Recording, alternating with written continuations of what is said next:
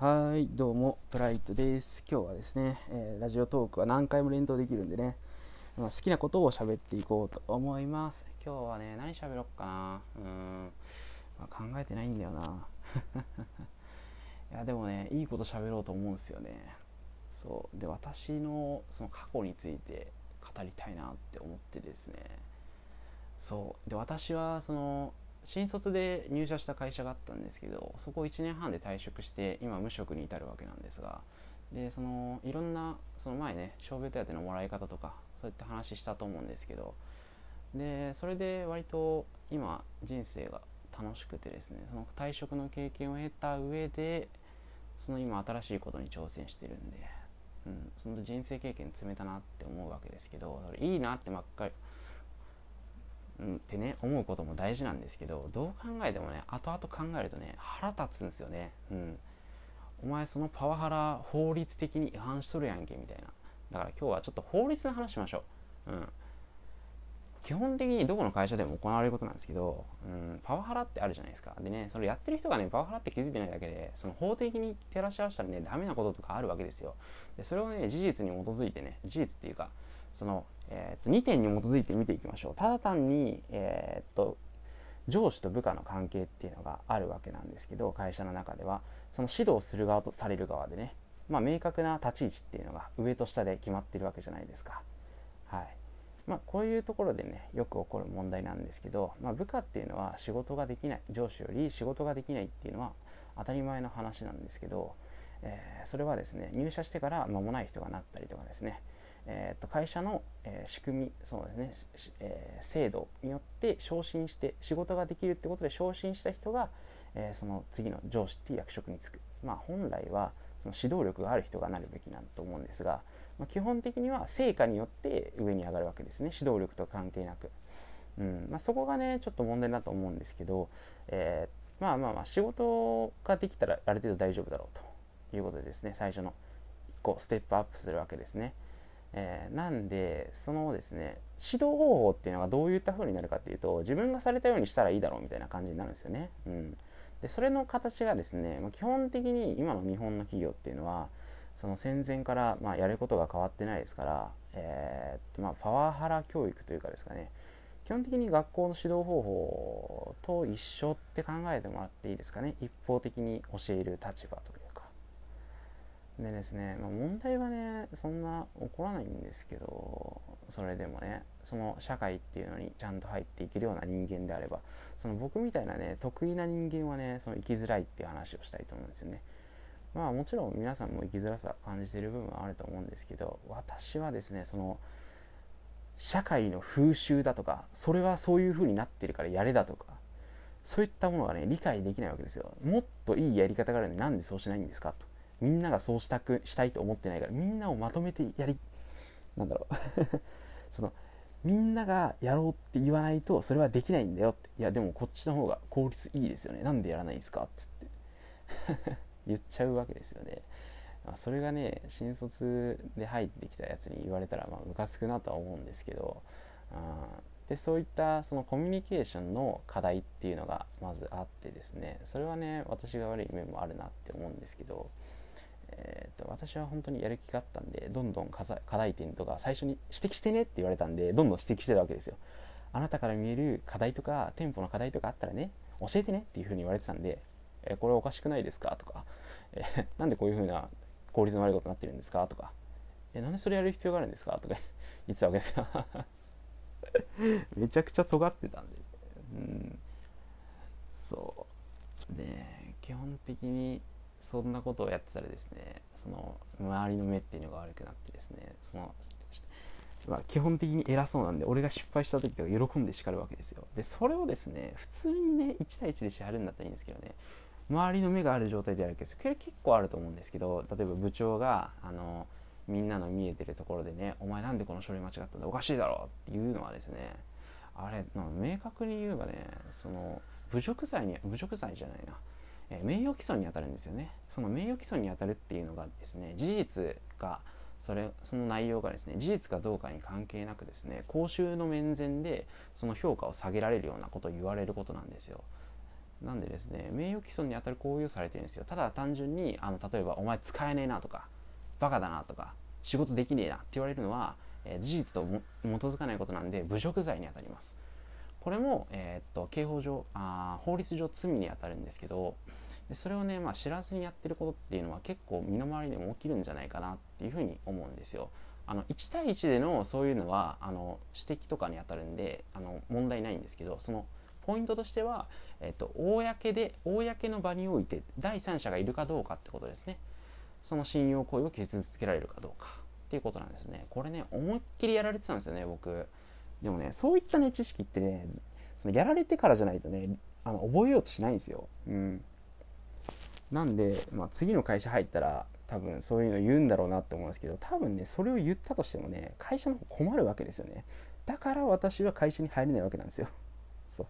だってそれが今まで当たり前で続いてきたんだから私もやって当たり前でしょみたいな感じになるわけですよ。うちの会社ではそういうのないからみたいなそれをですねいくら法律ではこうなってますよ改善してくださいって言ったとしてもですね私はねその会社の変えるより1人クビにした方が楽だろうなっていうふうに思ってるわけですね。そしたらもう自分でやるしかないなっていうふうに自分でやるかそういったことを分かってくるような企業にジョインするか、まあ、入るしかないなっていうふうに思うわけですよね。でも日常からありませんでした。先生に目の前で何でお前はできないんですか？みたいな言われるじゃないですかあれ。学校教育でね1人ずつ当てられてはいダメでしたねみたいな。あれ明確に言うとあれ侮辱罪に当たるんじゃないですか？と侮辱罪名誉毀損に当たるんじゃないですか？って。思うわけですよね。うん、でもそういったね教育ってどこで受けたかっていうとやっぱ自分で調べるしかないんですよね。うん、やっぱなその「子供六法」っていう本が最近流行りましたけど絵本で。絵本で六法に興味を持たしてその法律に詳しくなろうと。いじめ問題とかね実際に法律に当てはました時にどういうふうに問題があるのかを知りましょうみたいな流行りましたけどやっぱ学校教育にですね法律っていうのがないのおかしいですよね。道徳っていう授業があるのにその法律みたいな。うんでそれってねなんで学ばせないかなと思ったんですけどやっぱ僕の結論としては学ばせると困るからじゃないかなと思っていてですね。そうだから賢くなったら困るから教えないんじゃないかなっていうふうに思うわけですよ。だって法律の勉強しましょうなんて言われたことなくないですか？一番使うの法律ですよ。でもやろうと思って。でもなんとなく知らないからやらないとかさ。そういうの多いわけじゃないですか。その社内規定とか知ってます？社内規定で1ヶ月ってなってるでしょ？であのー、法あの労基上はあれ2週間で辞めれるんですよ。じゃあどっちが強いかってことですね。労基上とでさらにパワハラとかセクハラと、えー、事実さえあればその当日とかもいきなり行かなくなっても大丈夫なんですよ。これ知ってますかっていう話ですよね仕事辞めたい人が。まあ、ほとんど知らないと思うんですけどなんで知られてるかっていうと一回そういう経験があって調べてみたからですよね。うん、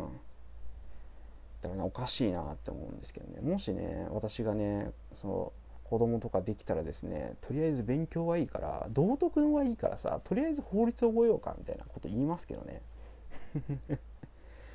まあねそれがねうんなかなかね言えないのがね日本の辛いところですよね。うん。まあまあまあまあまあでもそうですよね。普通にその社会人として生まれる生きていく上でおいてはいらないですからね。その法的な知識とか。周りと合わせて生きていけばいいわけですから、うん。まあ、そういう教育方針が基本的にその集団教育とか学ばせるっていうことですよね。義務教育で学ばせるのは集団教育と道徳と。道徳学ばせてるわけじゃないですか。相手の気持ち考えましょうと。私は道徳は苦手なんでその何とも言えないんですけど、うん、まあまあまあそのねお互いの気持ちを考えましょうと。その会社に所属するための人間を作るような形でその義務教育と学校教育とかできてるんだなっていうふうにですね